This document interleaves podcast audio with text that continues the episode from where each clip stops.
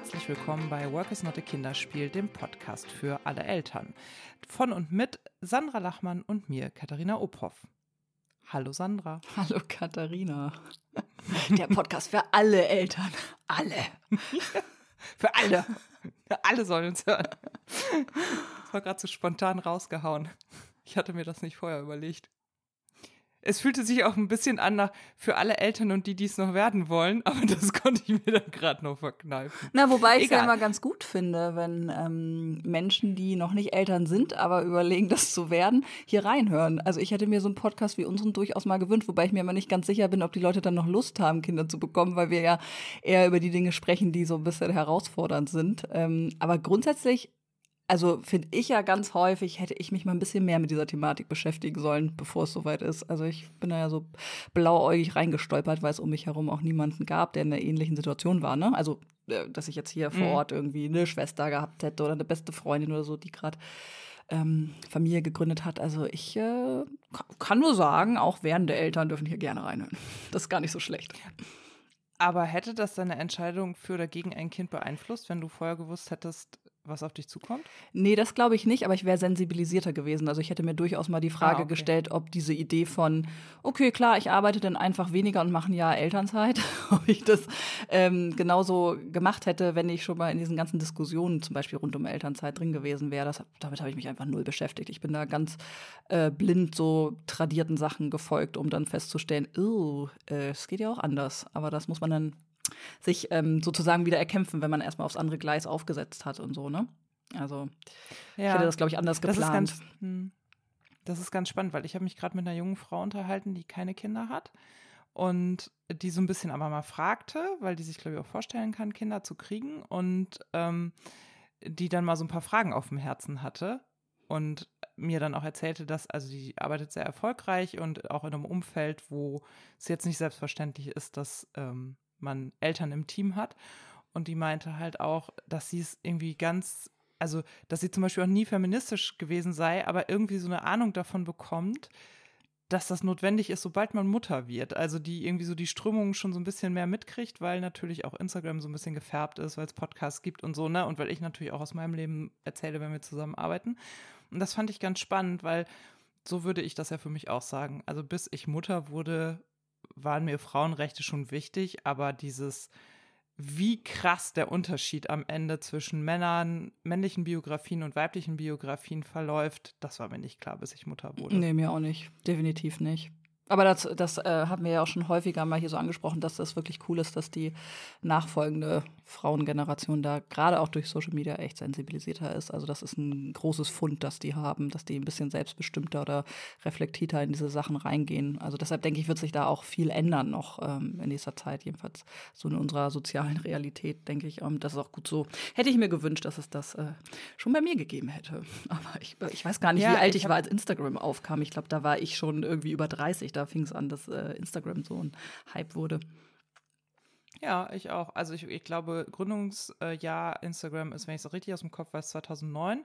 Und ich weiß, dass in dem Jahr, in dem ich mit Baby zu Hause war, das war dann Ende 2014, Anfang 2015, da habe ich angefangen, das zu nutzen. Also ich hatte vorher auch einen Account und ich wusste, was man da machen kann, aber da habe ich dann beim Stillen, weiß ich noch, habe ich da gesessen und Instagram angefangen zu nutzen. Und da war das ja viel noch so, wir posten unsere Essensbilder eher so, ne? Das war ja noch gar nicht so inhaltsgetrieben, wie meine Bubble heute funktioniert. Ich habe einen sehr, ähm, ja, zerstörenden, verstörenden Artikel, ich glaube, in der Zeit gelesen der irgendwo verlinkt war bei jemandem, äh, wie sich Instagram gerade weiterentwickelt. Hast du den auch gelesen, dass das jetzt mehr, nee. dass das jetzt vollkommen in diese Real-Optik wahrscheinlich steuern wird, dass du immer nur Video siehst und so leicht ja. Overlay-mäßig diese Schrift, also das Caption so völlig untergehen und nur noch so Video, hm. Video, Video-Ballerei ist. Und da waren so ein paar Screenshots von diesem, ähm, wie nennt man sowas, nicht Prototyp, von so einem so einer Beta-Version ja. wahrscheinlich ja. so.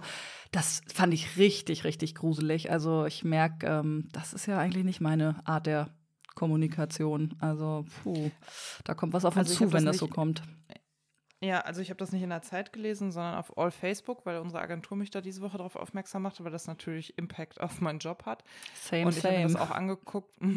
ja, und ich habe mir das auch angeguckt. Also das geht ja so ein bisschen in Richtung TikTok-Stream. Mhm. Also am Ende geht es ja darum, also ich glaube, das ist auch das Konkurrenzumfeld, in dem sich Meta mit ähm, Instagram dann sieht. So würde ich das sagen.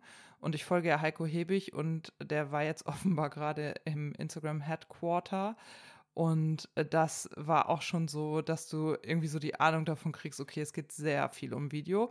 Und das wird jetzt also für uns in der Markenkommunikation echt nochmal spannend, weil ich schon auch merke, also Video zu produzieren, ich meine, kannst du ja auch gleich noch was zu sagen, ist schon ein Pfund, ne? Also Bild und Text oder auch mal ein Carousel oder irgendwie auch mal eine kleine Story und so, okay.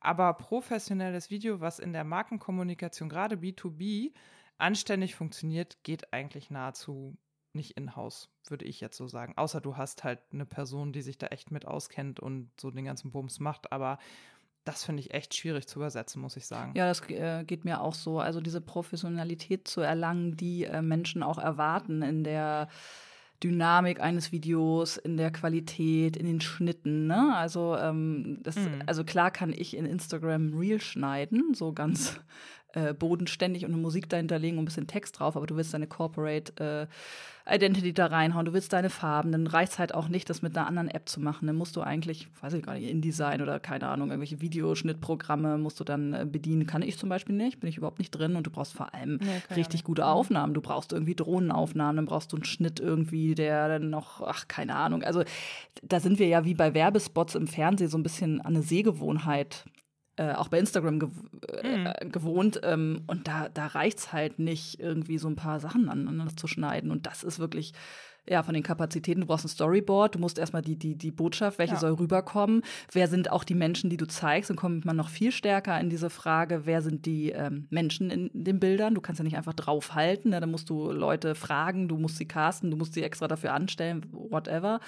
Also ja, das ähm, kostet mehr. Das wird auch mehr kosten, die Unternehmen. Was ich mich aber gefragt habe, als ich das gelesen habe, ist, ähm, welchen Vorteil hat Instagram davon, wenn wer Video produziert wird, also im Hinblick darauf, womit sie verdienen. Ich habe mich gefragt, äh, also die werden das ja nicht machen, wenn das nicht auch irgendeinen wirtschaftlichen Benefit hat, inwieweit die daran besser verdienen könnten. Ich, ist, da ist mir keine ist Antwort gekommen, warum das jetzt toll ist. Nee, weil ich so denke, diese ganzen, also wenn es nicht mehr um Caption geht und nicht mehr um hier ähm, der Rab Rabattcode oder irgendwas steht im Vordergrund oder die Armed Angel der Armed Angel Tag in der Caption. Also das ist, ist ja in so einem schnelllebigen Video gar nicht so, hm, wie soll ich sagen, dauerhaft zu verankern, so diese Kooperationsgeschichten und so. Und ich habe mich dann gefragt, womit Ja, aber das wollen die doch auch nicht.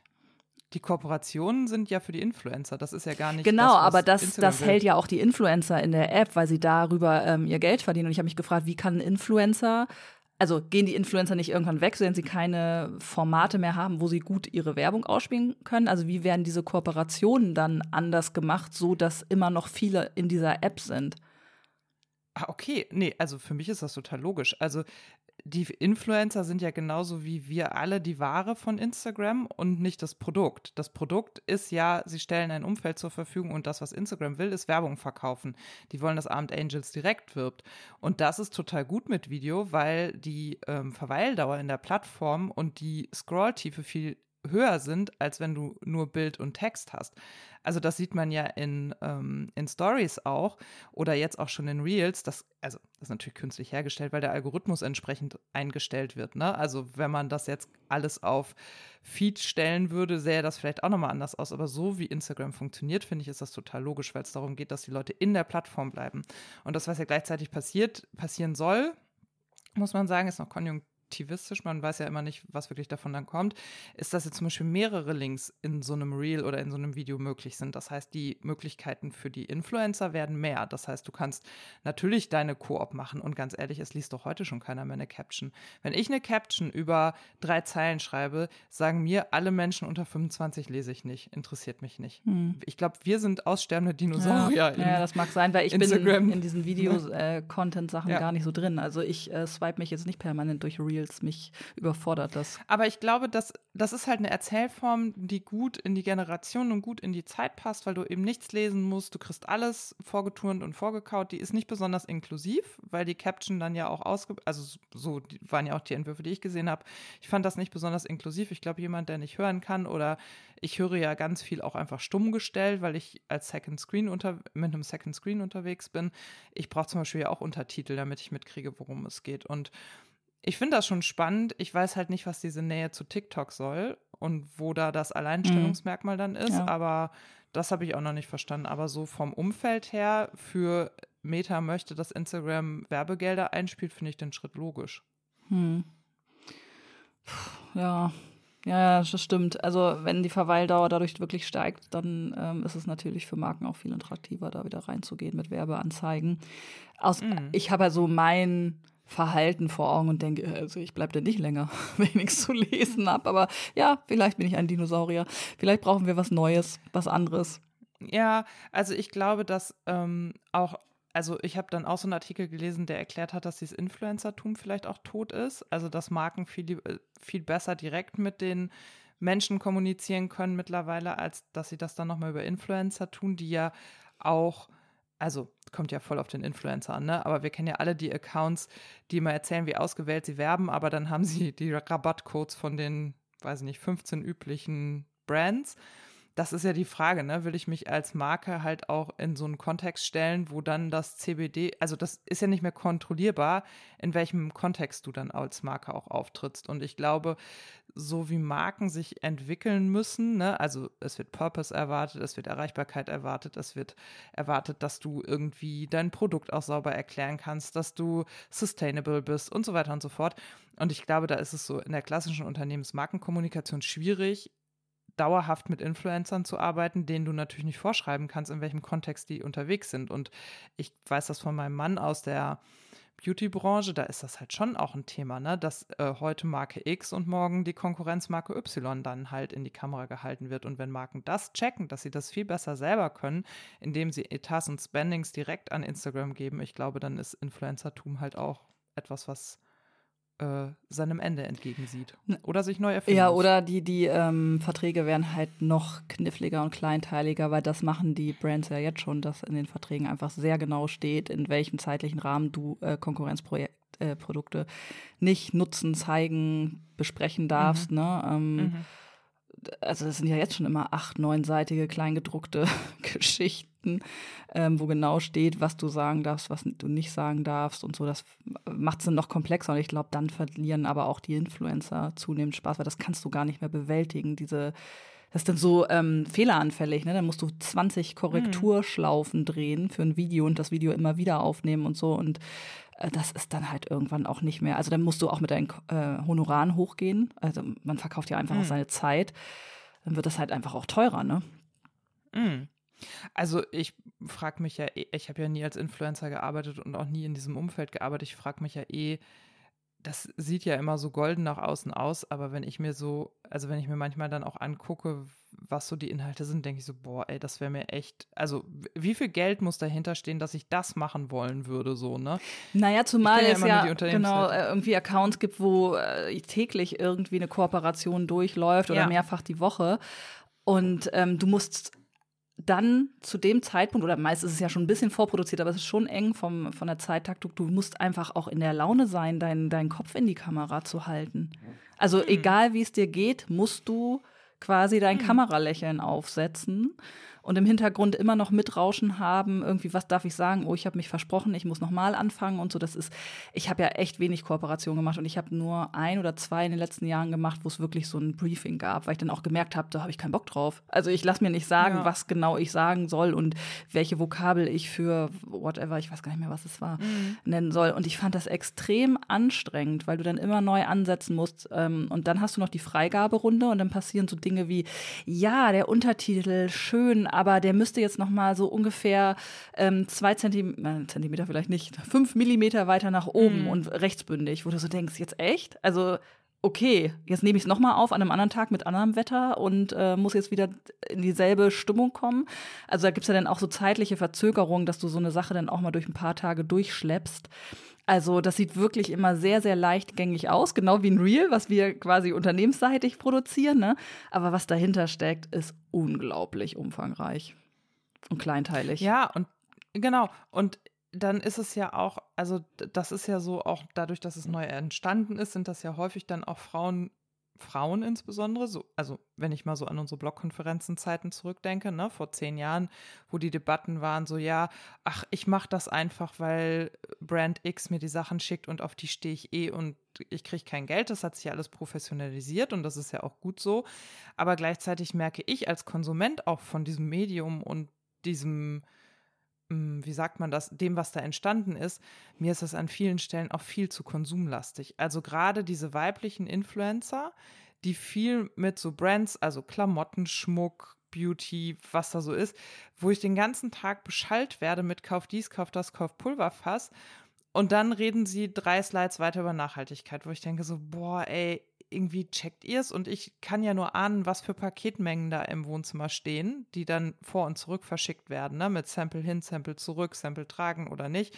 Und das ist mir halt auch viel zu sehr auf Konsum aus. Also ich finde, das ist wie in den 90ern die Werbung in den Magazinen, die ich einfach überblättert habe. Und so swipe ich mittlerweile auch diese Kooperationssachen ähm, an ganz vielen Stellen weg.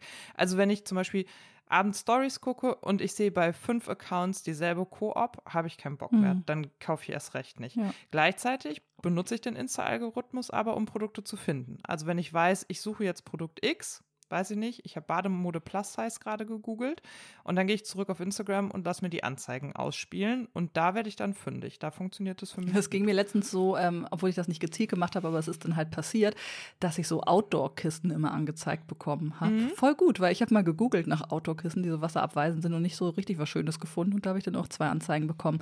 Und ganz ehrlich, ich kann gut damit leben, wenn man mir ähm, ab und zu da eine Werbung reinspült. Ähm, mhm. Das ist mir dann fast lieber, Wobei, naja, also ich will denen auch nicht ihre Existenzgrundlage wegnehmen. Ne? Das bedeutet es ja im Umkehrschluss, wenn jetzt alles wieder auf Werbeanzeigen geht, dann werden diese Menschen kein Geld verdienen. Also das ist ja auch echt ein Problem für einige sicherlich, die darüber ihren Lebenserhalt finanzieren. Aber ich so aus meiner KonsumentInnen-Sicht äh, würde sagen, ja, dann Werbeanzeigen, das ist ja auch so, ich meine, analoges Fernsehen hier, oder wie sagt man, ähm, ah, wie heißt das, wenn man es guckt, während es nicht in der Mediathek, ähm, Streaming. Nee, wenn du Fernsehen guckst, Oder dann, wenn es auch ausgestrahlt wird. Wie heißt das noch? Ach, Programmfernsehen heißt das, glaube ich. Ja. Ähm. Geil, wir haben nicht mal mehr ein Wort dafür. Also, da kann ich ja auch dann sagen, okay, in der Werbepause mhm. gehe ich raus und mache mir einen Tee. Oder mach mhm. mir die mhm. Flasche Wein auf oder stell lautlos, ne? Also da kann man ja mit umgehen. Mhm. Aber wenn du in, in einem Medienprodukt die Werbung so unterschwellig drin hast, dann kannst du der ja auch nicht ausweichen. Ach, keine Ahnung. Ich ähm, hab. Ja, ja, aber ich frage mich, um nochmal auf diese Lebensgrundlagenfrage zu kommen, das ist ja was, was ähm, die InfluencerInnen der mittleren Größe, nenne ich es mal, schon ja auch offen diskutieren und sagen, wir merken, unsere ähm, Stories haben nicht mehr die Reichweite, unsere Feeds haben nicht mehr die Reichweite, wie soll das eigentlich weitergehen? Und ich glaube, dass sich da aber die Frage nach Inhalt und Konsum neu einpendelt. Das ist das, was, glaube ich, gerade passiert. Ne? Also wie viel Konsum muss ich bieten, damit mein Inhalt wahrgenommen wird. Und ich glaube, das Vehikel für viele war ja, dass sie mal Inhalt gemacht haben, vielleicht sogar von Blogs kommend, dann Instagram genutzt haben, um ihre Blogs zu distribuieren. Und da ist ja dann ja auch nochmal eine neue Generation InfluencerInnen entstanden, die direkt dann in Instagram sozusagen ihr Business hatten. Und ich glaube, was Instagram angeht, das merkt man ja auch. Also ich habe ganz viele Accounts, die mittlerweile Steady-Accounts haben, mhm. wo ja. die mich auch bitten, ähm, für, weiß ich nicht, kleine Beträge pro Monat zu abonnieren. Und ich habe das echt bei zwei bis dreien jetzt mittlerweile gemacht, dass ich für, weiß ich nicht, kleine Beträge wie vier Euro im Monat Abos abgeschlossen habe, weil mir darin Content einfach gefällt und weil mich der Inhalt nach vorne bringt und weil da ein echter Mehrwert unterwegs ist. Und ich gucke die gern auf ähm, Instagram und dann kriegen die gerne auch diese 4 Euro Trinkgeld dafür, auch wenn ich vielleicht nicht jede Woche den Beitrag lese, aber die Beiträge, die ich lese, die bringen mich wirklich nach vorne und die wollen vor allen Dingen keinen Konsum von mir. Also ich habe auch Abos, die dann ja auch wieder die Goodie-Bag haben, wo ich wieder konsumieren soll und so, ne? Also und ich merke, ich werde halt echt empfindlich, was dieses Konsumverlangen angeht. Ja, ist ja gerade aktuell auch, also sowas von Fehlerplatz, wenn man sich anguckt, was auf unserer Welt so los Oder? ist, ne? Ähm, also Konsum ist das also, Letzte. Was nicht was bedeutet, mich, dass ich nicht kaufe. Ja, aber äh, die, also Geld wird knapp, knapper, ne? Also jetzt ja. irgendwie äh, noch daran zu appellieren, dass Menschen Geld ausgeben, ist halt gerade äh, echt schwierig. Ja, und vor allem Konsumgeld, ne? Also ich hatte ja in der letzten Folge auch gefragt, ob jemand jemanden kennt, der finanziell berät. Da ist übrigens die Geldfrau bei genannt worden. Mit der habe ich mich noch nicht weiter auseinandergesetzt. Und, das habe ich für heute mitgebracht, ich habe bei Alexandra gesehen, dass die Brigitte auch eine Academy ausspielt ab 1.8. Das ist ein Monat, aber mit lebenslangem Zugang mit so Beratung für Frauen kostet so, ich glaube, zwischen 400 und 500 Euro. Das ist relativ wow. hochpreisig, mhm. wie ich finde. Und ähm, eine Freundin von mir hat auch noch, ich gehe mal, eben in den Chatverlauf rein, ähm, hat mir auch noch eine Empfehlung gegeben. Die wollte ich nämlich dann direkt hier lassen, weil ich dachte, das interessiert ja auch vielleicht, wenn wir darüber gesprochen haben. Wo ist sie? Da. Äh, Mrs. Fernans, also M-R-S F-A-I-R-N-A-N-C-E.de. Das waren so die drei Empfehlungen, die mir quasi über den Weg gelaufen sind. Und ich merke das nämlich auch, dass ich irgendwie, ich, ich bin ja echt lange schon dabei, mich über ETFs und so zu informieren. Und ich schwanke jetzt total angesichts des Verlaufs der Börse auch, mich da reinzubegeben. Und das ist mir echt so gruselig, dass ich denke, ach, pff, und merke auch, dass so alles, was es an Gehaltserhöhungen dieses Jahr gab, wird so von der Inflation mit aufgefressen. Ne? Also unsere Lebenshaltungskosten sind irgendwie explodiert. Gleichzeitig haben wir dieses Jahr ja entschieden, dass wir relativ viel auch Urlaub machen und reisen. Das kostet natürlich und ich bin auch echt stark verunsichert, wie macht man da jetzt weiter? Und bin auch bei dieser Frage nach der Altersvorsorge echt so, dass ich denke, äh, pff, ja, scheint ja alles gar nicht mehr planbar zu sein. Ich äh, weiß auch nicht, gehe jetzt mal woanders hin, um auch grab im Garten rum oder so. Also das beobachte ich gerade an mir auch, dass ich mich echt nicht traue, mich diesem Thema wieder zu nähern. Ja, kann ich verstehen. Ich, ich ja, ich zupf auch lieber Unkraut. Oder Putzfenster, das ist ungefähr das, was meine mentale Kapazität aktuell zulässt. Irgendwie so stumpfsinnige Dinge, wo man das Gefühl hat, oh ja, ich mache irgendwas Sinnvolles, aber nichts, wo mein Gehirn mitarbeiten muss. Ja, und wo die Hände auch was erschaffen, ne? Also ich bin ja auch gerade, ich merke so alles, wo dann was entsteht, da kann ich gut. Also wir sind hier zum Beispiel auch krass dabei, Baustellen zu schließen. Wir haben hier zum Beispiel ein halbes Jahr lang den kaputten Wäschetrockner stehen gehabt. Wir hatten den Reparaturmenschen da, von dem, also der Wäschetrockner ist acht Jahre alt, der hat es nicht mehr getan und ich hatte immer das Gefühl, der kriegt keine Luft mehr. Das war auch genau richtig. Der war halt total verdreckt. Da steht aber Self-Clean drauf. Deswegen ich habe natürlich versucht, die Flusen aus ihm rauszukriegen. Ich habe auch nach YouTube-Videos und so gegoogelt, äh, geguckt, aber ja, ging halt nicht so. Dann haben wir den Kundenservice angerufen, der ist gekommen und der hatte so ein Angebot, der kommt für 99 Euro und wenn man eine Reparatur beauftragt, der schätzt das dann, dann werden diese 99 Euro mit ähm, verrechnet und wir dachten, okay, das geben wir mal aus, weil irgendwie, der funktioniert ja. Also sonst. Wenn der jetzt nur eine Kleinigkeit hat und das gut repariert werden kann, dann kann man den vielleicht retten und muss ihn nicht auf den Schrott schmeißen. Ja, und dann war dieser Typ da und der Typ ging gar nicht. Der war, glaube ich, betrunken oder so. Ich habe keine Ahnung. Ich war froh, dass mein Mann zu Hause war. Ich hatte Angst vor dem. Und der war auch wirklich, der hat in einer, in einer Art und Weise geredet, die war so misogyn, das kann man sich echt nicht vorstellen. Das habe ich lange nicht erlebt. Und wenn er dann nicht mit mir geredet hat, hat er mit irgendwem telefoniert. Und ich hatte irgendwie nicht so den Eindruck, dass die Diagnose, die er dann gestellt hat, auch valide ist. Und es hieß dann auch irgendwie so, ja, also da müssten Ersatzteile für 250 Euro rein und der Arbeitslohn würden 200 Euro betragen oder nochmal 250, also in Summe so 500 Euro. Und dann haben wir so ein bisschen geguckt, was kostet ein neuer Wäschetrockner. Dann haben wir den erstmal stehen gelassen und gedacht, ach, es wird Sommer, wir warten mal ab, mal gucken, was passiert. Weil natürlich die neuen Wäschetrockner ungefähr gleich viel kosten würden. Bisschen mehr. Ja, und jetzt neulich hat es dann aber meinem Mann gereicht und hat gesagt, mich nervt das so, dass wir immer alles wegschmeißen sollen. Das ist doch scheiße. Und hat diese Reparatur beauftragt. Und Freitag war ein Mann hier, der das wirklich ganz fantastisch und zauberhaft gemacht hat, der mir auch nochmal erklärt hat, worauf ich, also worauf wir einfach achten müssen und wie das alles funktioniert und zusammenhängt. Und der auch meinte, er hat das nur noch ganz selten, dass er Sachen repariert, weil die Leute natürlich dann sagen, ja, dann schmeiße ich es halt weg und dann habe ich wenigstens die Garantie, dass es dann mit einem Neugerät wieder läuft. Ne? Und das haben wir das erste Mal, haben wir jetzt gesagt, ja, ist egal, dann zahlen wir 500 Euro für eine Reparatur, auch wenn das Wahnsinn ist. Ich zahle ja im Moment auch 5 Euro für die Erdbeeren, ähm, während das Fleisch im Supermarkt weiterhin 1,99 kostet für dieselbe Menge. So, ne? Also diese Schieflage der Welt äh, macht mich wahnsinnig und gleichzeitig, finde ich, muss man da auf individueller Ebene dann trotzdem irgendwie richtige Entscheidungen treffen. Ich muss gestehen, dass ich die letzten zwei, drei Wochen mich wirklich gar nicht mit Weltlage beschäftigt habe, sondern immer nur hier so mit diesem was direkt vor meiner Nase ist, weil ich so, oh, ich weiß auch nicht, ausgelastet damit bin, momentan erziehungsberechtigt zu sein.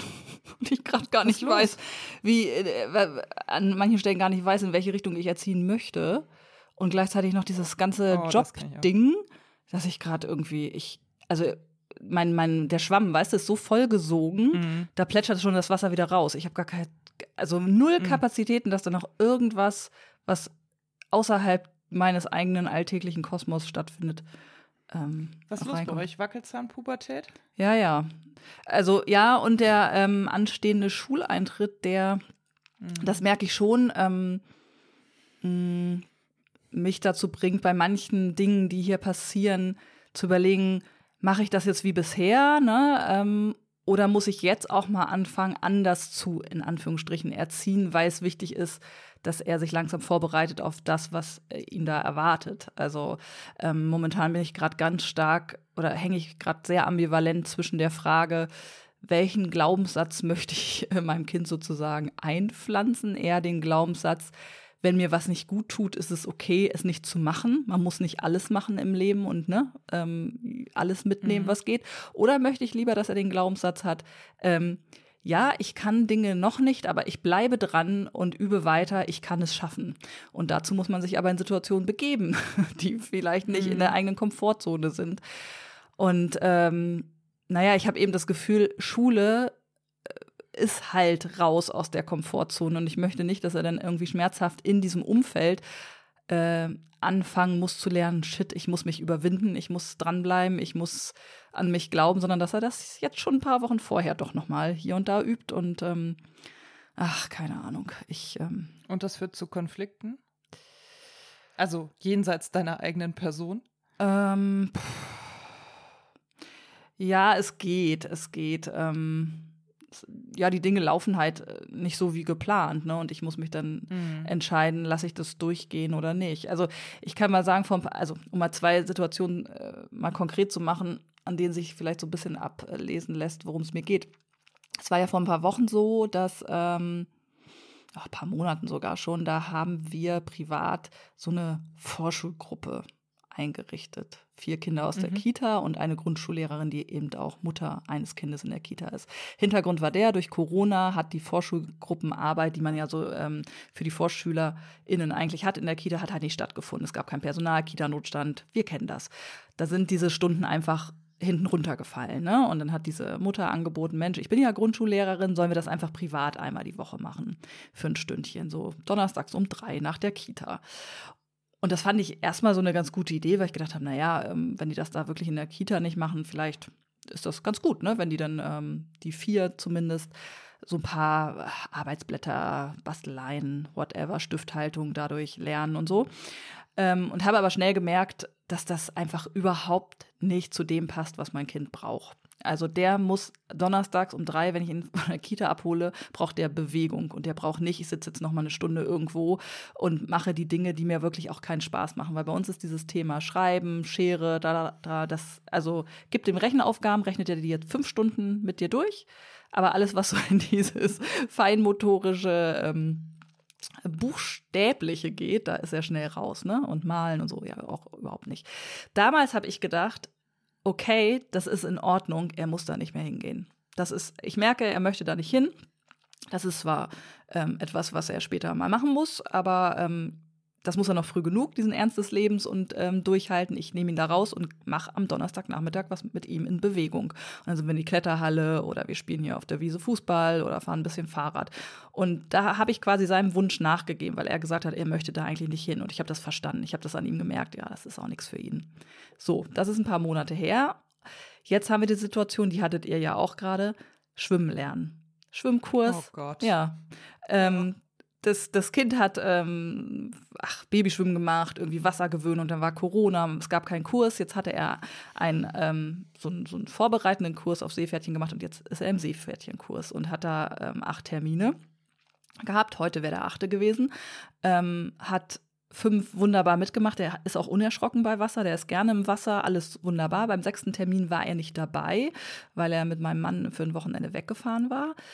Und beim siebten Termin war jetzt äh, letzte Woche ein völlig fremder Schwimmlehrer. Das war auch schon der zweite Wechsel in der Zeit. Ähm, Und scheinbar wurde in der Stunde, ich bin ja nicht dabei, irgendwas vorausgesetzt aus der anderen Stunde davor, was mein Kind eben dann nicht konnte, ne? Also weil er diesen Step dorthin ja. nicht mitgemacht hat und war halt ziemlich überfordert und ziemlich in Panik und ist dann raus aus dem Wasser und war nur am Weinen und irgendwas war passiert. Ich weiß bis heute nicht, ich habe es nicht so richtig verstehen können, was genau jetzt passiert ist, an welcher Stelle.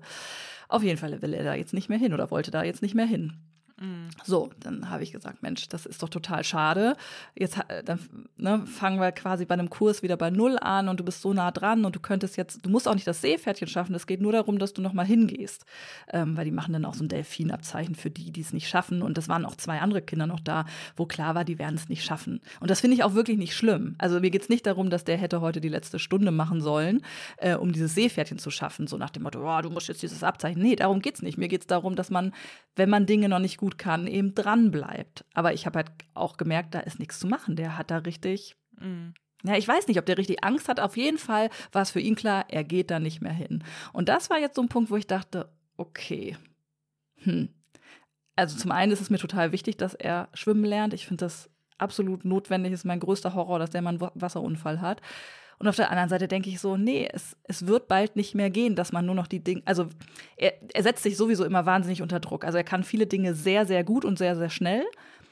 Und das hat bei ihm so einen Standard gesetzt, dass die Dinge, die er nicht sehr, sehr gut, sehr, sehr schnell kann, für ihn so tabu sind. Die macht er dann einfach nicht mehr. Will er nicht. Hat er keine Lust drauf, weil er merkt, hm, bin ich ja. nicht der Beste. Und das, das muss ja raus. Und das muss möglichst raus vor der Schule. Und jetzt saß ich halt da und dachte, okay, Sandra, was möchtest du ihm mitgeben? Möchtest du ihm ein gutes Verhältnis zu seinem eigenen Bauchgefühl mitgeben und sein Bauchgefühl sagt, er möchte da nicht mehr hin? Oder möchtest du ihm mit auf den Weg gehen, pass auf, es wird immer wieder Situationen geben, da muss man einfach dranbleiben. Auch wenn es mal zwischendurch schwierig ist. Tja. Und das ist so ein Moment, ich weiß mhm. auch nicht, warum mich das so sehr beschäftigt, aber es hat mich die letzten Tage wirklich, wirklich geplagt, dass ich selber keine klare Haltung dazu habe. Wenn ich eine klare Haltung hätte, was ich ihm mitgeben möchte, dann könnte ich entsprechend handeln. Aber ich bin selber so ambivalent.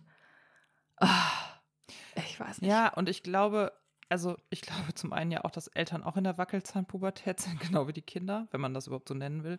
Und wir haben ja diese Woche da schon mal angefangen, ein bisschen drüber zu sprechen. Und ich finde, dass das halt eine wahnsinnig komplexe Angelegenheit ist, weil da so wahnsinnig viele Themen reinspielen. Und das, wo ich als erstes sozusagen darauf antworte, jetzt hängt mit dir zusammen, weil wir ja alle wissen, ne, also das Einzige, was wir wirklich beeinflussen können, ist unser eigenes Verhalten.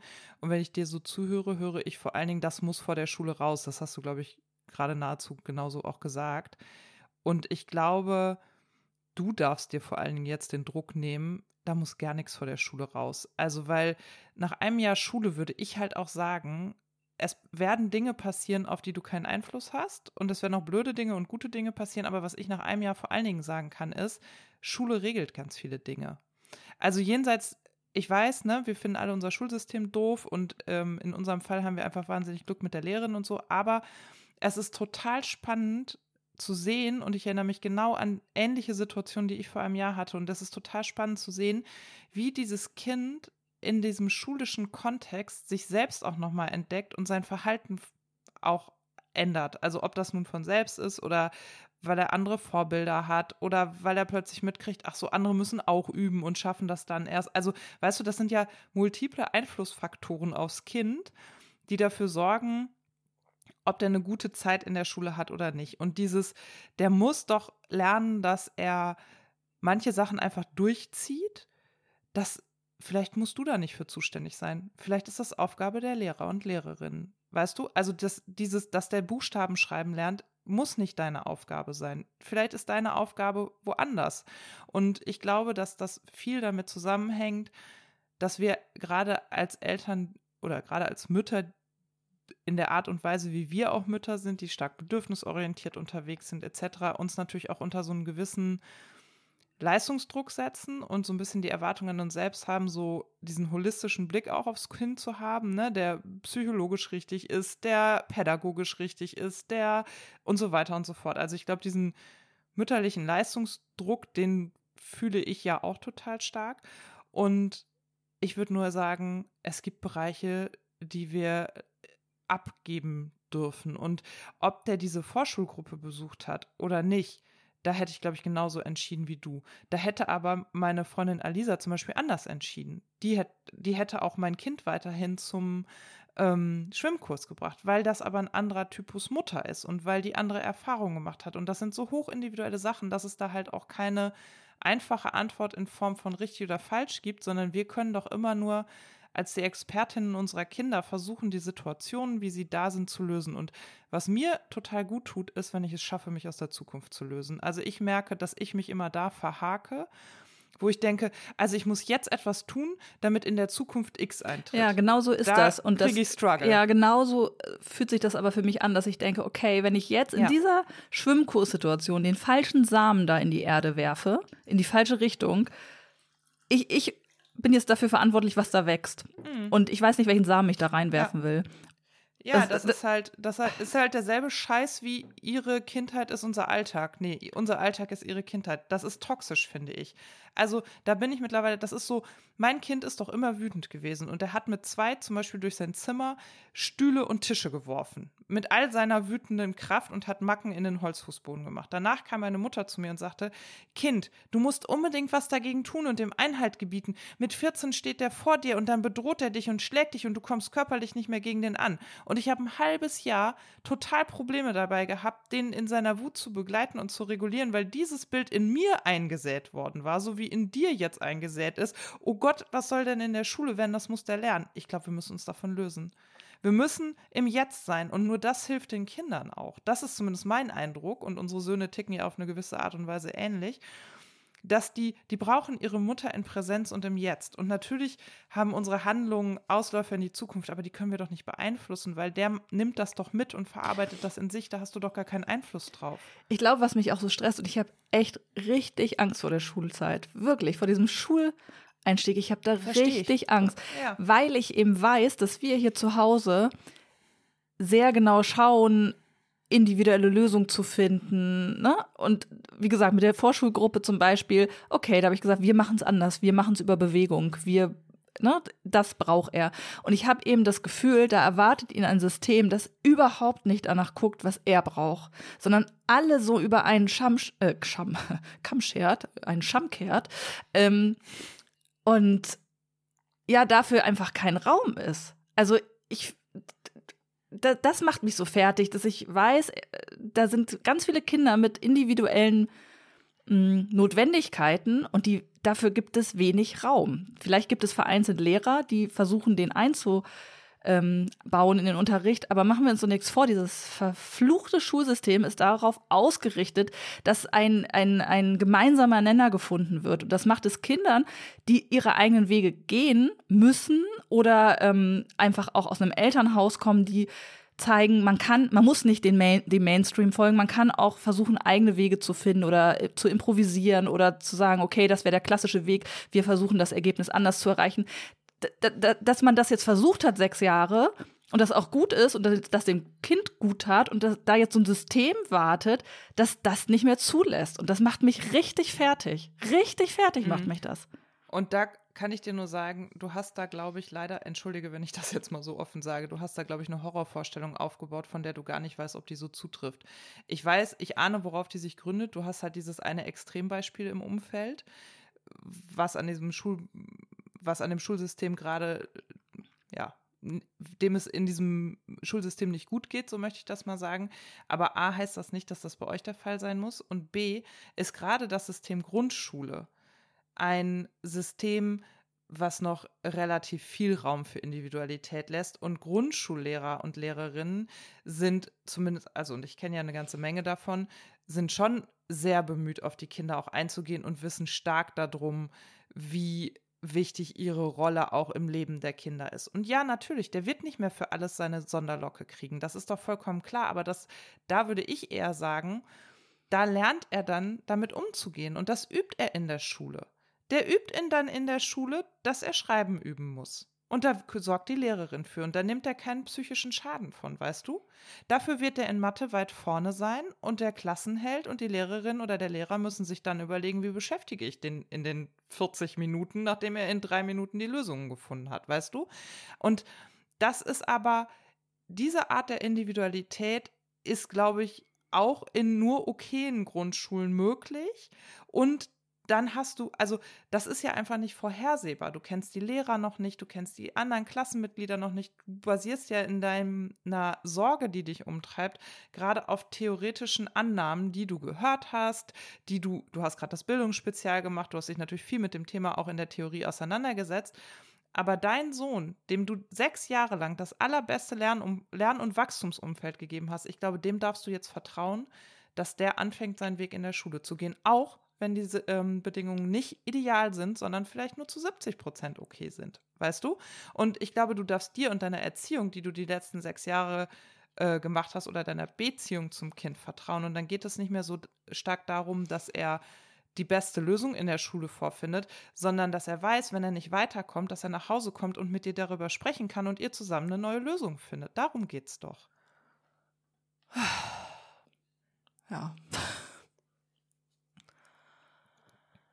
Ich glaube, du musst da nicht so eine Sorge vorhaben, sondern es passieren da halt ja auch Entfaltungsdinge. Diese Kinder entwickeln sich ja auch dadurch, dass sie in einen neuen sozialen Kontext kommen, mit neuen Inhalten konfrontiert sind. Diese kleinen Köpfe plötzlich, die lernen ja auch lernen. Ich hatte gerade Elternsprechtag und die Lehrerin meines Sohnes hat mir gesagt, zum zweiten Mal hintereinander gesagt, also die ist ja super wertschätzend und guckt sehr positiv auf die Kinder. Und dann meinte ich so, meinte sie, ach ja, ist alles schön, alles grün hier. Also du hast so Lernentwicklungsbögen dann, wo die so grün, gelb, rot, diese verschiedenen Felder ankreuzen. Und dann meinte ich so, ja, okay, aber wo ist denn noch so ein Übungsfeld? Und dann lachte sie und meinte, naja, wie bei allen anderen Kindern auch, das mit dem Melden, das klappt nicht so gut. Der steht halt neben mir und sagt die ganze Zeit meinen Namen und egal, ob ich mich unterhalte oder nicht. Ich so, oh ja, das ist bei uns auch so. Müssen wir das mal üben? Und sie so, Frau Ophoff, Ganz ehrlich, ich übe das mit den Kindern schon. Ich kann das bis heute nicht gut aushalten. Wenn ich was zu sagen habe, muss ich das sagen. Ich will mich auch nicht melden. Ich so, stimmt, ich will mich in Meetings eigentlich auch nicht melden. Ich glaube auch immer, dass das, was ich zu sagen habe, der wertvollste Beitrag ist und der muss sofort raus. Diesen Impuls kenne ich auch. Und dann haben wir halt darüber gesprochen, dass sie gesagt hat, viel in der Grundschule ist halt auch, dass wir miteinander üben, wie diese Dinge funktionieren. Kein Lehrer erwartet in der ersten Klasse, in den ersten Wochen, dass die Kinder dieses, wie sagen wir guten Morgen, wie melden wir uns und so, das üben die ja miteinander. Das ist ein ganz großer Teil der ersten Klasse. Es geht nicht so sehr um Mathe, Deutsch und so weiter, sondern es geht viel darum, wie funktioniert Schule, ne? Ich erlebe eben, dass ähm, mein Sohn die, die, die Grundlage ähm, nicht mitbringt, zu sagen, okay, ich kann was noch nicht, ich bin bereit, auch einen beschwerlichen Weg zu gehen, das zu üben. Also das erlebe ich Aber eben an Kennst jetzt. du ein Kind? Ich kenne nicht ein Kind, was das freiwillig macht. Ich kenne ein paar Kinder, die etwas geduldiger sind. Der beste Freund meines Sohnes ist deutlich geduldiger, was Rückschläge angeht, als mein Sohn. Aber der sieht, mein Sohn sieht in seiner Klasse jeden Tag, ach so, alle Kinder müssen üben. Ach so, der kann das nicht gut, der das nicht gut. Ja, gut, dann gehe ich das jetzt üben. Das ist das, was ich meine, wenn ich sage, da regelt die Schule halt auch. Natürlich macht er das bei dir und zu Hause nicht. Aber das heißt doch nicht, dass er es deswegen in der Schule dann nicht tut. Ja, das ist ja in der Kita oft auch so, ne, dass sie da Dinge machen, die ja. zu Hause nicht klappen, wo man so denkt, aha, wieso muss ich dich denn ja, hier noch anziehen? Das machst du doch sonst auch in genau. der Kita selber. Ja, ja. Wenn mein Kind bei einem Freund übernachtet, kann der mit Messer und Gabel vernünftig essen, ohne alles zuzuschmieren. Hier zu Hause werden die Nudeln mit Ketchup mit Händen angefasst. Also ich meine, das ist doch auch immer so. Hm. Und jenseits dieser Frage finde ich halt auch, guck mal, das sind ja auch unterschiedliche soziale Kontexte. Ihr habt in der Familie Regeln und du musst doch für dich und das Kind in eurer Beziehung entscheiden, wie weit gehe ich und wo breche ich dann auch ab. Und das finde ich auch total gut und richtig so. Das haben wir jetzt mit dem Schwimmkurs auch gemacht, dass ich gesagt habe, ich bringe den da jetzt seit Monaten heulend hin und hole den frustriert wieder ab. Ich kenne den, kenn die Situation, dass ich ihn heulend hinbringe und ihn glücklich abhole. So war das bei der Musikschule. Und das hat dazu geführt, dass ich beschlossen habe, nee, das halten wir jetzt durch, alle miteinander, weil ich sehe, in dieser Musikschulstunde passiert etwas, was ihm große Freude macht. Während ich sehe, in der Schwimmstunde passiert irgendwas, was ihn wirklich bedrückt, wo er Tränen drüber weint und mir auch sagt, Mama, ich möchte da nicht mehr hin. Und das sind doch unterschiedliche Dinge. Und diese Situationen bist du doch sehr in der Lage, klar zu definieren, wann brichst du ab und wann machst du weiter. Und darum geht es doch, dass man dem Kind auch so ein bisschen mitgibt, dass die Situationen komplex sind und man das von Fall zu Fall auch entscheiden muss, oder?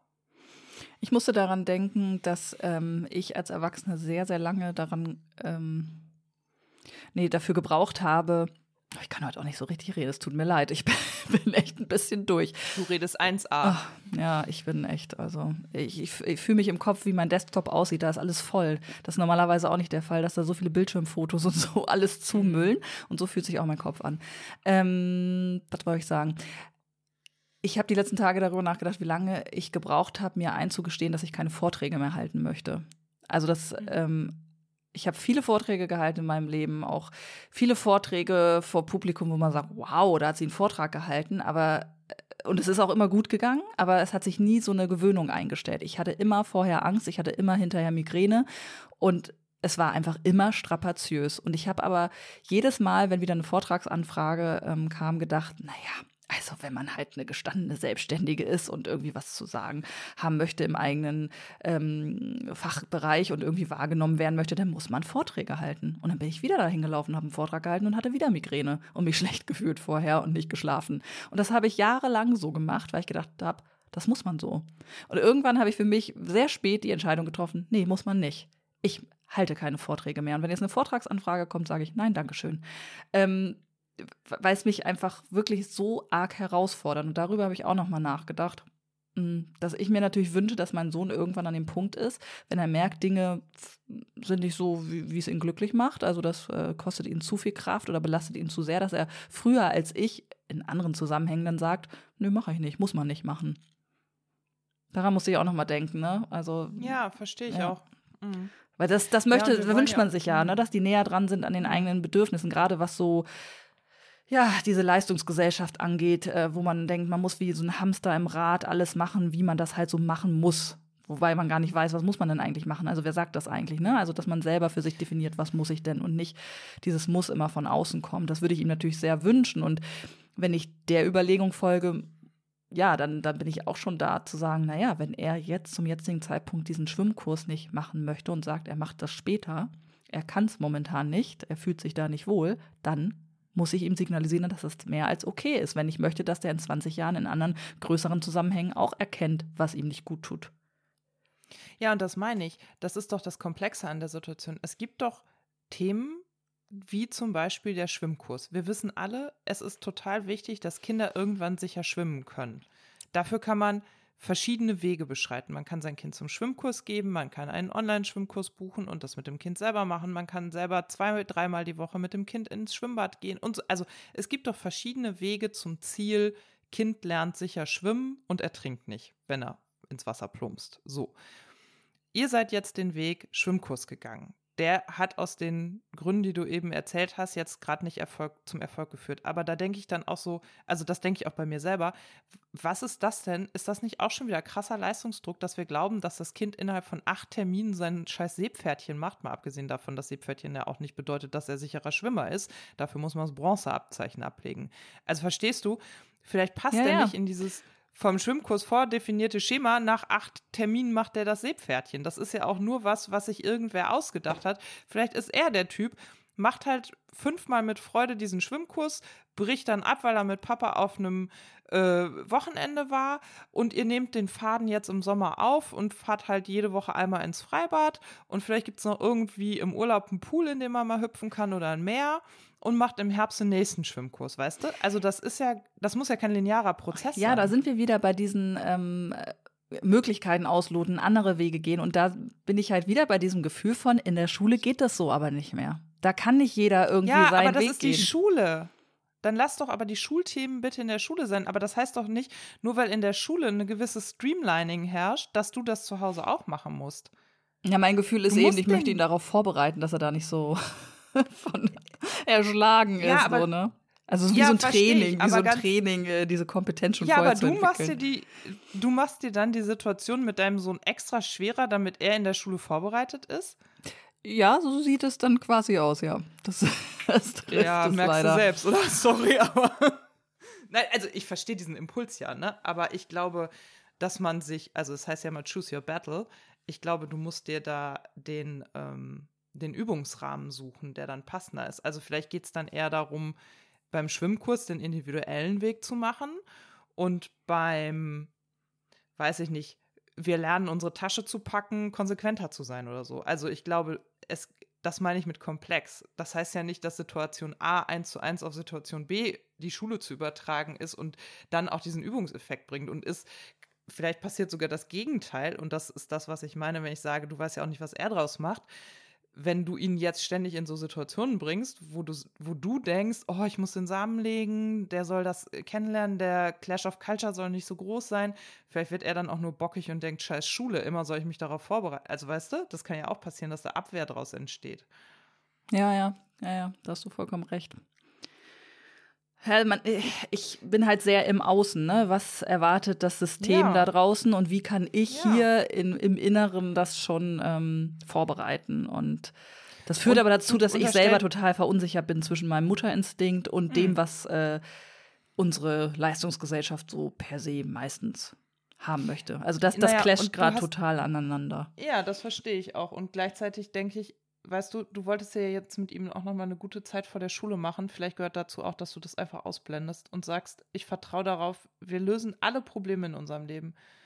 Sollte die Schule zum Problem werden, vertraue ich auf unser aller Lösungskompetenz. Das ist äh, die Haltung meines Mannes zum Glück. Der sagt genau ja, das. Ja, das verstehe ich auch. Ja, aber das ist doch auch so, du kannst die Probleme jetzt nicht vorhersehen und im Vorhinein lösen. Ich verstehe, dass du ihn beschützen willst vor, dem, vor der Blödheit des Systems.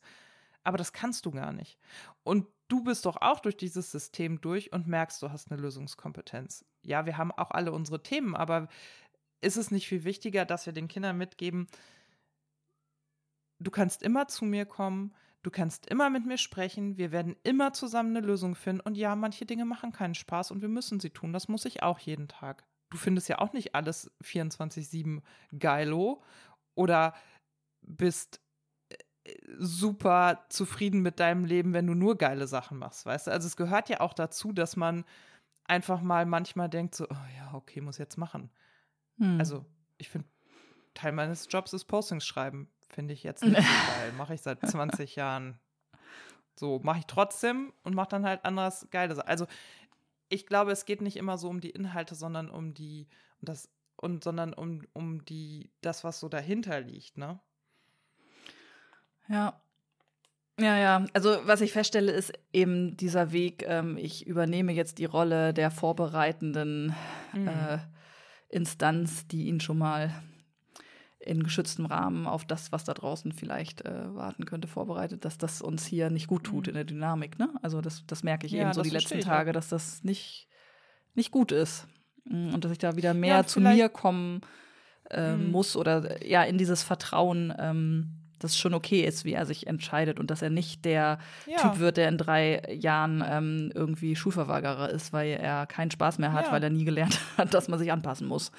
Weißt du, so, das ist ja so dieses, ja. dieses, äh, also wenn man es hochrechnet, denkt man, oh Gott, irgendwann clasht das alles total und ich hab's versemmelt. aber ich meine, aber ich meine, was ich zum Beispiel finde, er geht doch auch zum Fußball und in den Fußballverein ich weiß nicht, wie euer Fußballverein ist, aber ich empfinde unseren Fußballverein nicht als total individualisiert, sondern da machen sie ja auch, was sie sollen.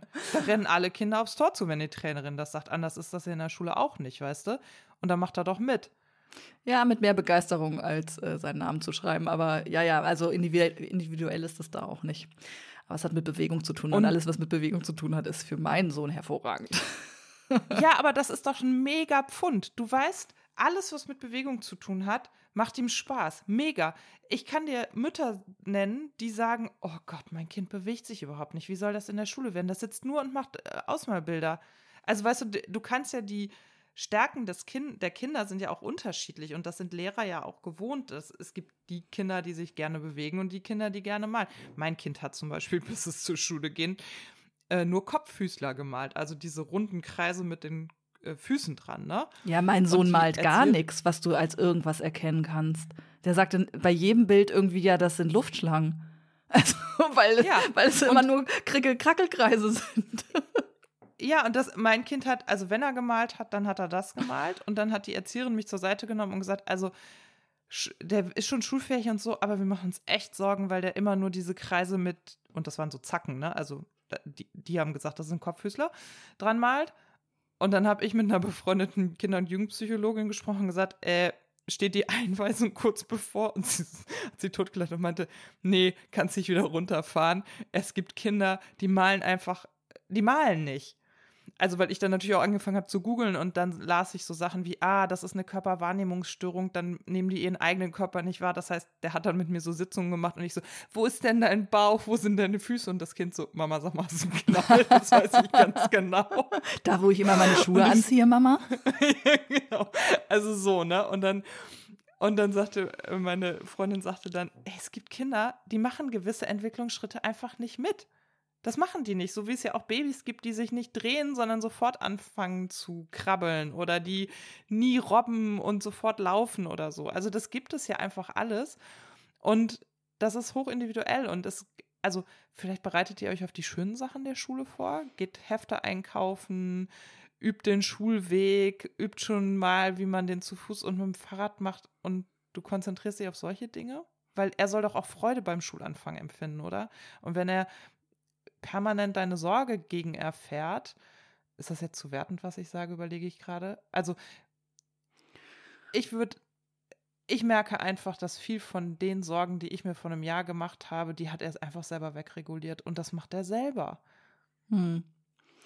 Die Kinder werden wahnsinnig selbstständig meistens in der ersten Klasse und das sagen ganz viele Mütter bei uns, dass sie sagen, ja, ich habe mir um das und jenes Sorgen gemacht und irgendwie läuft's. Macht er plötzlich. Macht er nicht immer gerne, ne?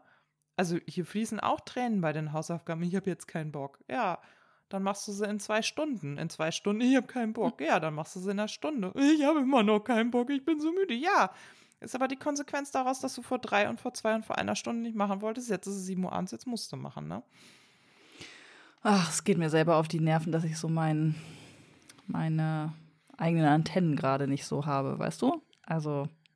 Das hat die letzten Jahre halt immer ganz Sorge, gut ge ne? Äh, geklappt. Also ich weiß noch, das mhm. erste Jahr war extrem schwierig, ne, wenn man so ankommt in dieser Mutterrolle und dann fing mhm. es irgendwann an, ja, dass man, also Mutterinstinkt ist immer so ein doofes Wort, aber so, das trifft es am ehesten, dass ich so, na, so einen mütterlichen Instinkt hatte, wie wir es machen. Und, du hattest ähm, ein gutes Bauchgefühl für dein Kind. Ja, ne? total. Ich mag ja Mutterinstinkt auch nicht. Ich finde eher, das ist ein Bauchgefühl für die Beziehung zum eigenen Kind und eine gute Kenntnis über das eigene Kind zu ja. haben und gut vorahnen zu können, wie wird das aufnehmen, wie wird er reagieren. So, ne? genau. Und das wird gerade durch diesen durch die bevorstehende Einschulung irgendwie zerrüttet und das geht mir selber auf die Nerven. Da bin ich ja, weil du ja gesagt hast, vielleicht sind wir auch in der wackelsamen Pubertät. Also ein Stück weit stimmt es zumindest, mhm. dass das mit mir auch gerade total viel macht. Also dass mich das sehr auf wühlt und dass ich ähm, das, äh, die Zeit oder die Energie, die es bräuchte, um das so zu sortieren, wie wir es jetzt hier gerade tun. Ich komme mir gerade so ein bisschen vor wie eine Therapiestunde, mhm. aber herzlich gerne, vielen Dank. ähm, dass das kein Raum gerade so hat, ne? Also es ist wie mhm. immer viel los, äh, viel ja, Gutes, viel, viel Notwendiges, ähm, Arbeit eben, ähm, ja, was eben so los ist. Aber gerade mhm. passiert äh, was in diesem Privatleben durch diese Einschulung, was eigentlich auch Raum bräuchte, dass ich es ein bisschen mhm. geduldiger anschaue und mir mehr Gedanken dazu mache und mehr in Austausch gehe mit anderen. Und dafür war jetzt die letzten ein, zwei Wochen einfach überhaupt keine Zeit. Und das mhm. ähm, holt mich gerade total ein in so einer Erschöpfung. Ich glaube, das hat stark, also während wir drüber reden, wird mir das so klar, weil ich jetzt, ich könnte schon wieder irgendwie heulen. Also ich merke, wie, wie, mich das wie mich das belastet ja. so, ne? Mm, und das ist gut, dass man jetzt, äh, während wir darüber sprechen, mir nochmal klar wird, dass das, ja, dass man das nicht so nebenbei mal eben macht. Also, so wie es das Kind nicht nebenbei mal eben macht, mhm. diesen Übergang, ist es zumindest für mich auch nichts, was ich mal eben souverän nebenbei mache. Ich müsste da eigentlich mhm. ein bisschen mehr ähm, Kappa haben, mich damit auseinanderzusetzen und das, ja, zu sortieren gedanklich und gefühlsmäßig. Ja, und ich finde auch so, hm, du bist, du hast dich ja sehr intensiv damit auseinandergesetzt, wo die Probleme des Schulsystems sind und da vielleicht auch nochmal eine Perspektive einzunehmen, die die Chancen dieses Schulsystems einnehmen. Das ist halt im Vorhinein in der Theorie etwas schwierig. Ich glaube, wichtig ist jetzt halt auch, dass ihr ins Erleben kommt. Das ist ja, also so fand ich das letztes Jahr halt auch. Man baut ja auch bis August, bis zu dieser Einschulung wird die Spannung ja immer größer. Also ich weiß auch, dass ich letztes Jahr in dieser letzten Juli- und ersten Augustwoche gesagt habe, boah, wenn hier jetzt nicht langsam eingeschult wird, dann raste ich aus. Wir können es alle nicht mehr aushalten, so, ne? Weil das ja auch so ein krasser Einschnitt ist um dann auch endlich loslegen zu können. Also ich finde, dieses Hinführen auf das Thema, das ist dann ja irgendwann auch echt so, dass man denkt, oh, bitte. Weißt du denn, was dir helfen würde? Mir würde es total helfen, wenn ich mal langsam wüsste, wer da ähm, die Klasse ähm, leitet. Das fände ich mhm. total super, wenn man mal so ein bisschen in Kontakt käme mit der Schule. Aber das gibt es auch nicht. Wir haben jetzt kommende Woche die Schuleingangsuntersuchung und am Dienstag, und das haben wir nur durch Zufall mitbekommen, die Kita hat das ehrlich gesagt ein bisschen verrafft, da die Kommunikation mit den Eltern zu führen, mhm. gibt es so ähm, die Hospitationsmöglichkeit für die Kinder, die eingeschult werden. Das müssen wir jetzt privat mhm. als Eltern auf die Beine stellen. Normalerweise geht da die Kita geschlossen mit den Kindern hin, aber die hatten jetzt Betriebsversammlung und der Schul äh, der der Kita-Fotograf mhm. kommt, bla bla bla. Und da haben die irgendwie aus den Augen verloren, dass es ja neun Kinder gibt, die an diese Schule gehen und vielleicht mal so einen Termin wahrnehmen wollen. Also das haben wir, das ist echt richtig unglücklich gelaufen. Egal, ähm, am Ende ist alles gut. Mein Mann äh, schnappt sich äh, unseren Sohn und ähm, noch seinen Kumpel und ähm, dann gehen die zwei Stunden an die Schule am Dienstag, da mal so ein bisschen reinschnuppern. Und ich glaube, das würde mir helfen, langsam in Kontakt zu kommen mit den Menschen, die dann auch ähm, mit meinem Kind ähm, die Zeit verbringen. So, also. Habt ihr nullten Elternabend jetzt vor den Sommerferien noch? Wir haben noch nichts gehört. Ich habe nichts von dieser Schule gehört, seit ich mein Kind angemeldet habe. Nichts. Und das ist schon mhm. irgendwas, womit ich auch schwer umgehen kann. So, ne? Ich brauche schon so ein langsames Rantasten, ein bisschen Kommunikation. Also ich weiß von anderen Schulen hier in Bremen, ähm, Grundschulen, da gibt es so jetzt sogar so Nachmittage, wo die Kinder ähm, jetzt so ein bisschen was machen und da so eine Stunde gestaltet bekommen. Und es gibt nochmal einen Elternabend, also richtig so ein, Einge ja, so nicht ein Eingewöhnungsprogramm, aber so ein, naja, dass es schon Termine gibt an der Schule, sowohl für die Eltern mhm. als auch für die Kinder, die kommen. Und das bei unserer Schule, wie gesagt, ich habe noch nichts gehört von denen. Und das ist natürlich, je näher es rückt, auch ein bisschen schwierig, das geduldig auszuhalten. Ähm, das muss man ja auch nicht. Also, das war ja letztes Jahr bei uns hier auch so. Also äh, zum Teil aufgrund von Corona, zum Teil wie du schon sagst, die Schulen sind ja auch extrem unterschiedlich organisiert. Ich habe dann Mails geschrieben, ne? Ich habe dann bei der Rektorin mal nachgefragt und gesagt, Mensch, ich krieg das mit, irgendwie gibt es denn noch einen Elternabend? Ich hätte ein paar Fragen, an wen kann ich mich sonst wenden und so. Und dann kam dann auch Antwort. Also ich finde, das kann man schon auch formulieren, ne? Hm. Ja, also wir haben eben ähm, die Mutter vom besten Kumpel meines Sohnes ist ja mhm. an der Schule Grundschullehrerin und deshalb denke mhm. ich immer, also verpassen werden wir am Ende nichts, weil sie dann am Ende doch noch die Dinge mitbekommt. Äh, hätte ich diesen Kontakt nicht, würde ich das auch so machen. Also das habe ich durchaus ähm, in anderen Zusammenhängen äh, auch schon äh, gemacht, ne? wenn ich mir unsicher war, ob ich was verpassen könnte oder irgendwas versäumt habe oder so, dass ich da mal mhm. nachgehorcht mhm. habe. Ja, keine Ahnung. Ansonsten, was würde mir also helfen? Ich weiß ja es nicht. Das wäre, glaube ich, das Hilfreichste, mhm. mal jetzt, dass dieses, ja. dieser Begriff Schule jetzt mal persönlicher wird, dadurch, dass man mit Menschen mhm. zu tun hat. Ja, und gleichzeitig, das ist halt, glaube ich, das, was du auch ahnst, ne? Und das ist das, was ich auch erlebe. Es ist doch in diesem Kontext Schule plötzlich deutlich weniger Kontakt von Eltern zu den Menschen, die den Tag mit dem Kind verbringen, als das noch im Kita-Bereich der Fall ist. Also wir haben das diese Woche hier gerade reflektiert, dass ich gesagt habe, ich kenne gar keine Eltern zu den Kindern weil ja alle unterschiedlich abholen. Ne? Mhm. Und ähm, unter, hier zwei unterschiedliche Betreuungssysteme herrschen, die an unterschiedlichen Standorten stattfinden. Deswegen kenne ich zwar die Namen der Kinder aus der Klasse und auch ein paar Eltern, zu denen man halt, also wenn man zufällig immer zur selben Zeit abholt oder wenn man sich im Förderverein in der Arbeit trifft oder in der Elternarbeit, ja. Aber bei ganz vielen anderen, also mein Sohn hatte jetzt gerade eine Einladung zum Geburtstag und ich war so, okay, ähm, wie heißt die Mutter? Bei wem kann ich das rausfinden? Die hatte zum Glück ihre Telefonnummer auf die Einladungskarte geschrieben, sodass ich mich melden und zusagen und Fragen stellen konnte, aber ich kannte den Namen nicht. Und dann habe ich äh, drei Leute angesprochen und gesagt, kannst du mir sagen, wie die Mutter von X heißt? Und das merke ich schon auch, also den meisten Kontakt haben wir wirklich so zur, zu den Erzieherinnen in der Betreuung weil ich die nicht, also die sind die, wo ich mein Kind abhole, aber morgens lassen wir das Kind halt am Schulhof raus. Ne? Da ist dann keine Person, die da steht, ja. sondern die Lehrerinnen sind dann da und das ist echt, das ist ein äh, echter ähm, Wechsel auch für mich gewesen, dass ich dachte, ah ja, okay, gut, der nimmt jetzt seine Schul und das wollen die dann auch. Also der will jetzt auch seine Schultasche nehmen, aus dem Auto aussteigen und gehen. Der will auch nicht mehr geküsst, umarmt oder geherzt werden, sondern Mama, lass das. Oha. Ja, ja. naja. Okay, aber das äh, irgendwann müssen sie sich ja melden, weil die müssen euch auch sagen, was ihr einkaufen müsst. Da folgt ja noch eine Einkaufsliste. ja, die glaube ich relativ üppig ist. Ne? Der Tornister steht hier Ab ja schon bereit. Da ist ja so mindestens so ein Federmäppchen drin, wo alles drin ist und so. Ach ja. Das sind nicht die richtigen Stifte, kann ich dir gleich so. sagen. Okay. Die mussten wir alle austauschen. oh je. Mhm. Würde mich wundern, wenn die bleiben dürfen. Oha, ja. Naja, ja, so ein bisschen was steht da noch an, aber es ist ja dann auch recht viel Zeit. Ne? Ich meine, wir haben ja dann die äh, quasi langen Sommerferien zum ersten Mal, sonst waren es ja nur in Anführungsstrichen mhm. drei Wochen, die man im Sommer überbrücken musste. Jetzt sind es halt sechs. Es wird auch spannend, habe ich heute Morgen gerade zu meinem Mann gesagt, so, ähm, wie genau machen wir das eigentlich? Also wir sind zwei Wochen davon ähm, ähm, im Urlaub in Bayern und ja, ansonsten haben wir festgestellt, gibt's, haben wir noch nicht so richtig einen Plan, aber ähm, wir sind ja beide zum Glück relativ flexibel von der Berufstätigkeit, aber da muss ich auch noch mal gucken, ähm, ob der Bonussohn, der dann auch gerade frei hat, noch mal so ein bisschen jeden, was weiß ich, Donnerstagnachmittag übernimmt und mal Fußball spielen geht und äh, solche Sachen, ne? Also wie man jetzt ähm, mhm. diese Ferienzeit auch ähm, ja, füllt. Da habe ich auch überlegt, ob man da vielleicht noch mal so einen Ferienschwimmkurs angeht. Dann hätte man da auch schon wieder was zu tun. Ähm, und da kann und man dann auch einkaufen für die Schule. Dann, da ist ja dann noch viel genau. Zeit. Und bei uns war das so, dass an der Schule, also die Kinder, die sozusagen im offenen Ganztag angemeldet waren und frisch aus dem Kindergarten kamen, dass die auch schon in die Ferienbetreuung des offenen Ganztags gehen durften.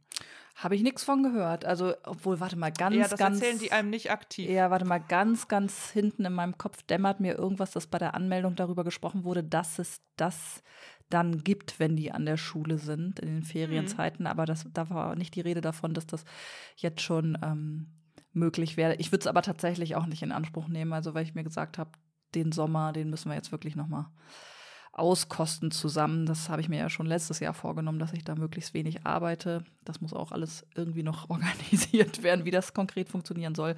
Aber ähm, ja, also.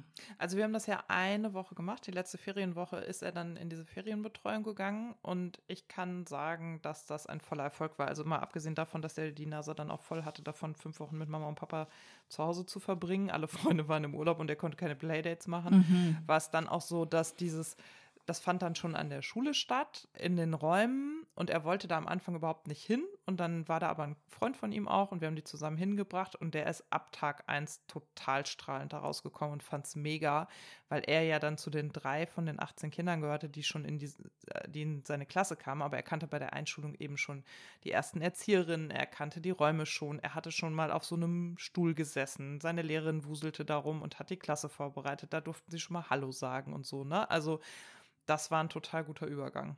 Hm. Ja, das, das kann ich mir schon auch vorstellen, ne? Ich, ich guck mal, falls ich mich da nochmal schlau machen kann, ähm, hm. ob es das bei uns auch gäbe. Und wenn ja, in welcher Form. Und vielleicht hat ja sein Best Buddy dann auch Lust, dabei zu sein oder so. Ne? Kann man ja nochmal ja. gucken. Also, das ist nochmal ein ganz guter Hinweis, ja. weil irgend so ein Stich, Stichwort gab es tatsächlich. Jetzt, wo du das sagst, dämmert mir das irgendwo ganz hinten in meinem Kopf. Aber also ja, Dinge würde man ja wissen, wenn man mal Kontakt zur Schule hätte und sich mal irgendwie ähm, mit denen so austauschen könnte. Aber ich hoffe, da kommt bald mal was. bleibt halt so. Ja, aber also ich kann nur sagen, wir haben ja eine sehr aktive Klassenlehrerin und trotzdem muss ich sagen, ist das Informationsmanagement deutlich orientierter auf, also wir kriegen so Grundinformationen, ne, wann so bewegliche Ferientage sind und so, aber wenn ich so auch das Gefühl habe, ah, da müsste vielleicht mal individueller gesprochen werden, dann bin ich da schon sehr stark in der Hohlschuld, würde ich, so würde ich es formulieren. Hm. Ja, ja, das haben ja ähm, jetzt für dieses Bildungsspezial habe ich auch mit zwei Elternteilen mh, hm, gesprochen.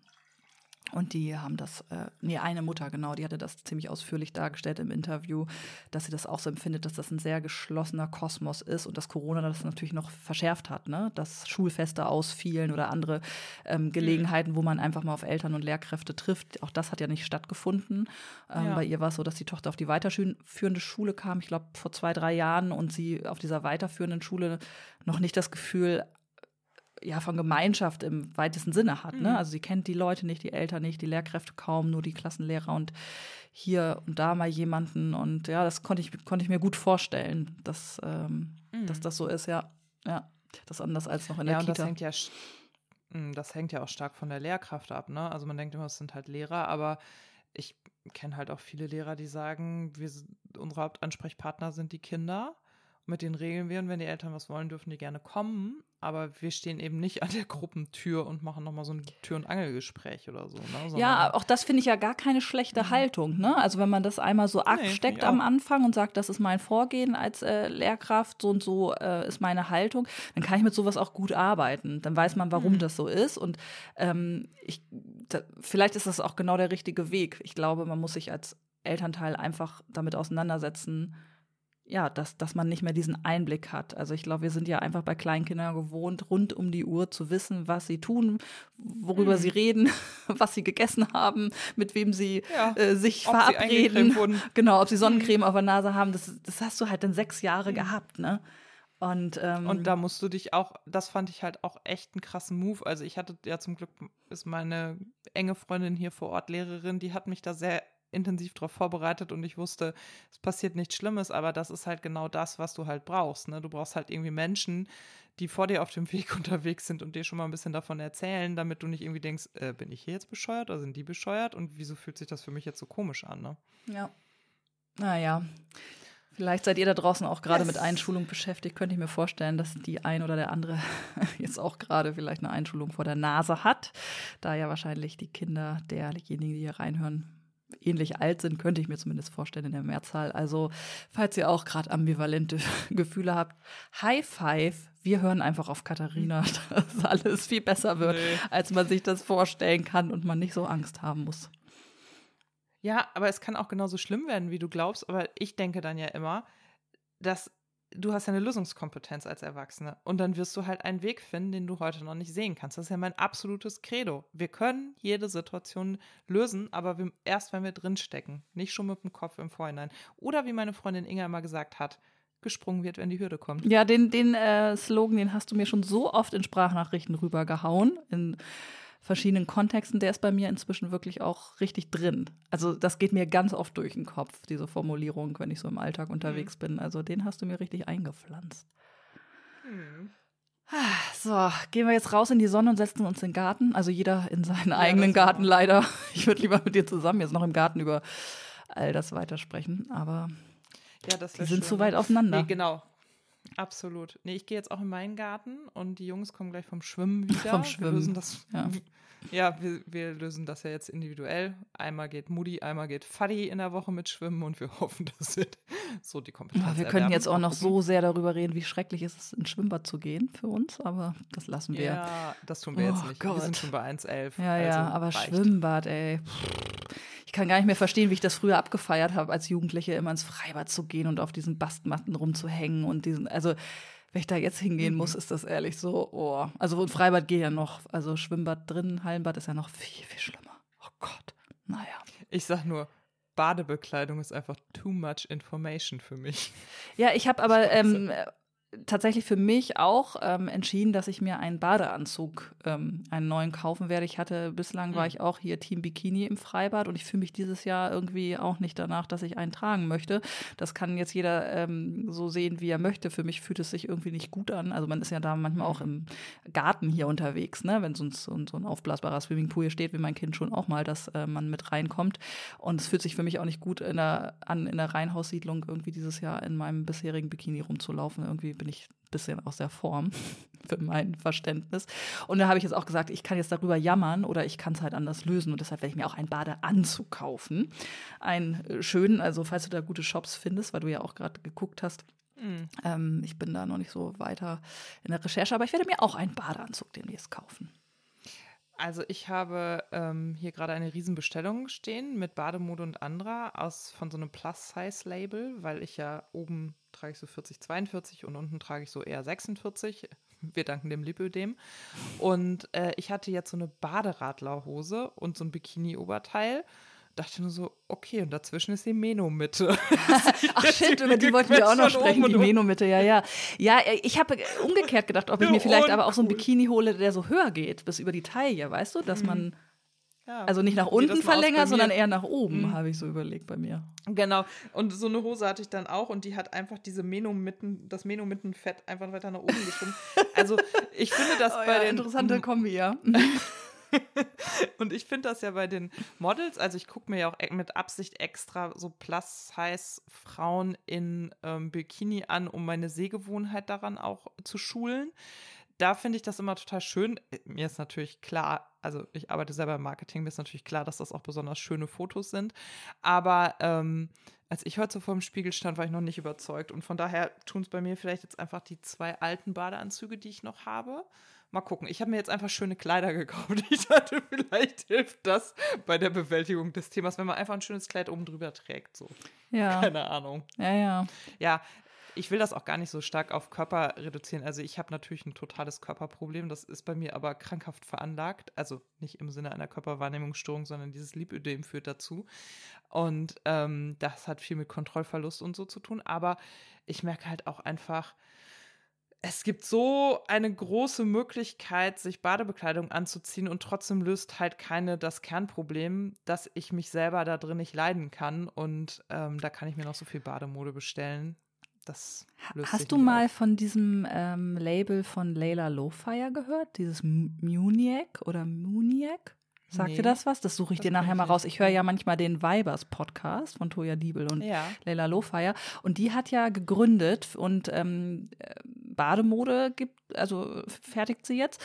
Und ich meine, da gab es irgendwie so ein System, was auch darauf ausgerichtet ist, dass es sich wirklich an ganz, ganz unterschiedliche Körperformen Ah, ähm, nee, ich habe den Satz falsch angefangen. Also für viele äh, Körperformen geeignet ist. Bei ihr ist es vor allem auch dieses Thema, weil sie ja selber, glaube ich, eine große Oberweite hat, dass sie gesagt hat, es gibt so wenig gute Bademode, ne, wo die gut aufgehoben ist, wenn man sehr große Oberweite hat. Aber ich glaube auch ansonsten ist das ähm, ihre Philosophie, dass das Bademode ist, die an verschi- wirklich ganz verschiedene Körper passt. Ich, ich guck mal, ob ich das nachher finde, schicke ich dir nochmal.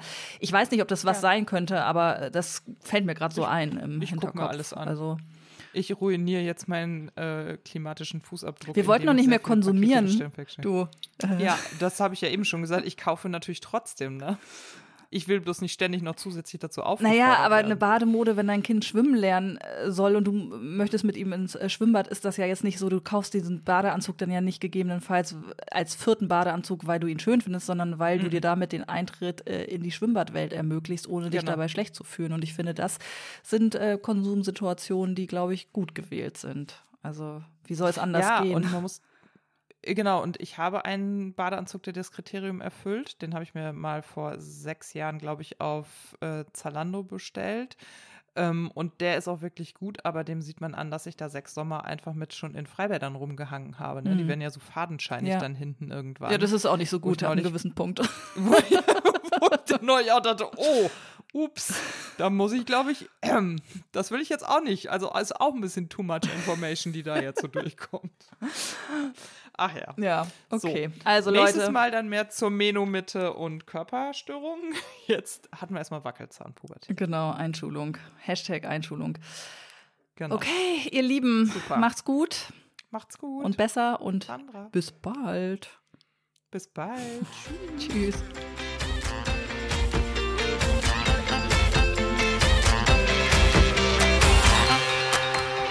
Thank.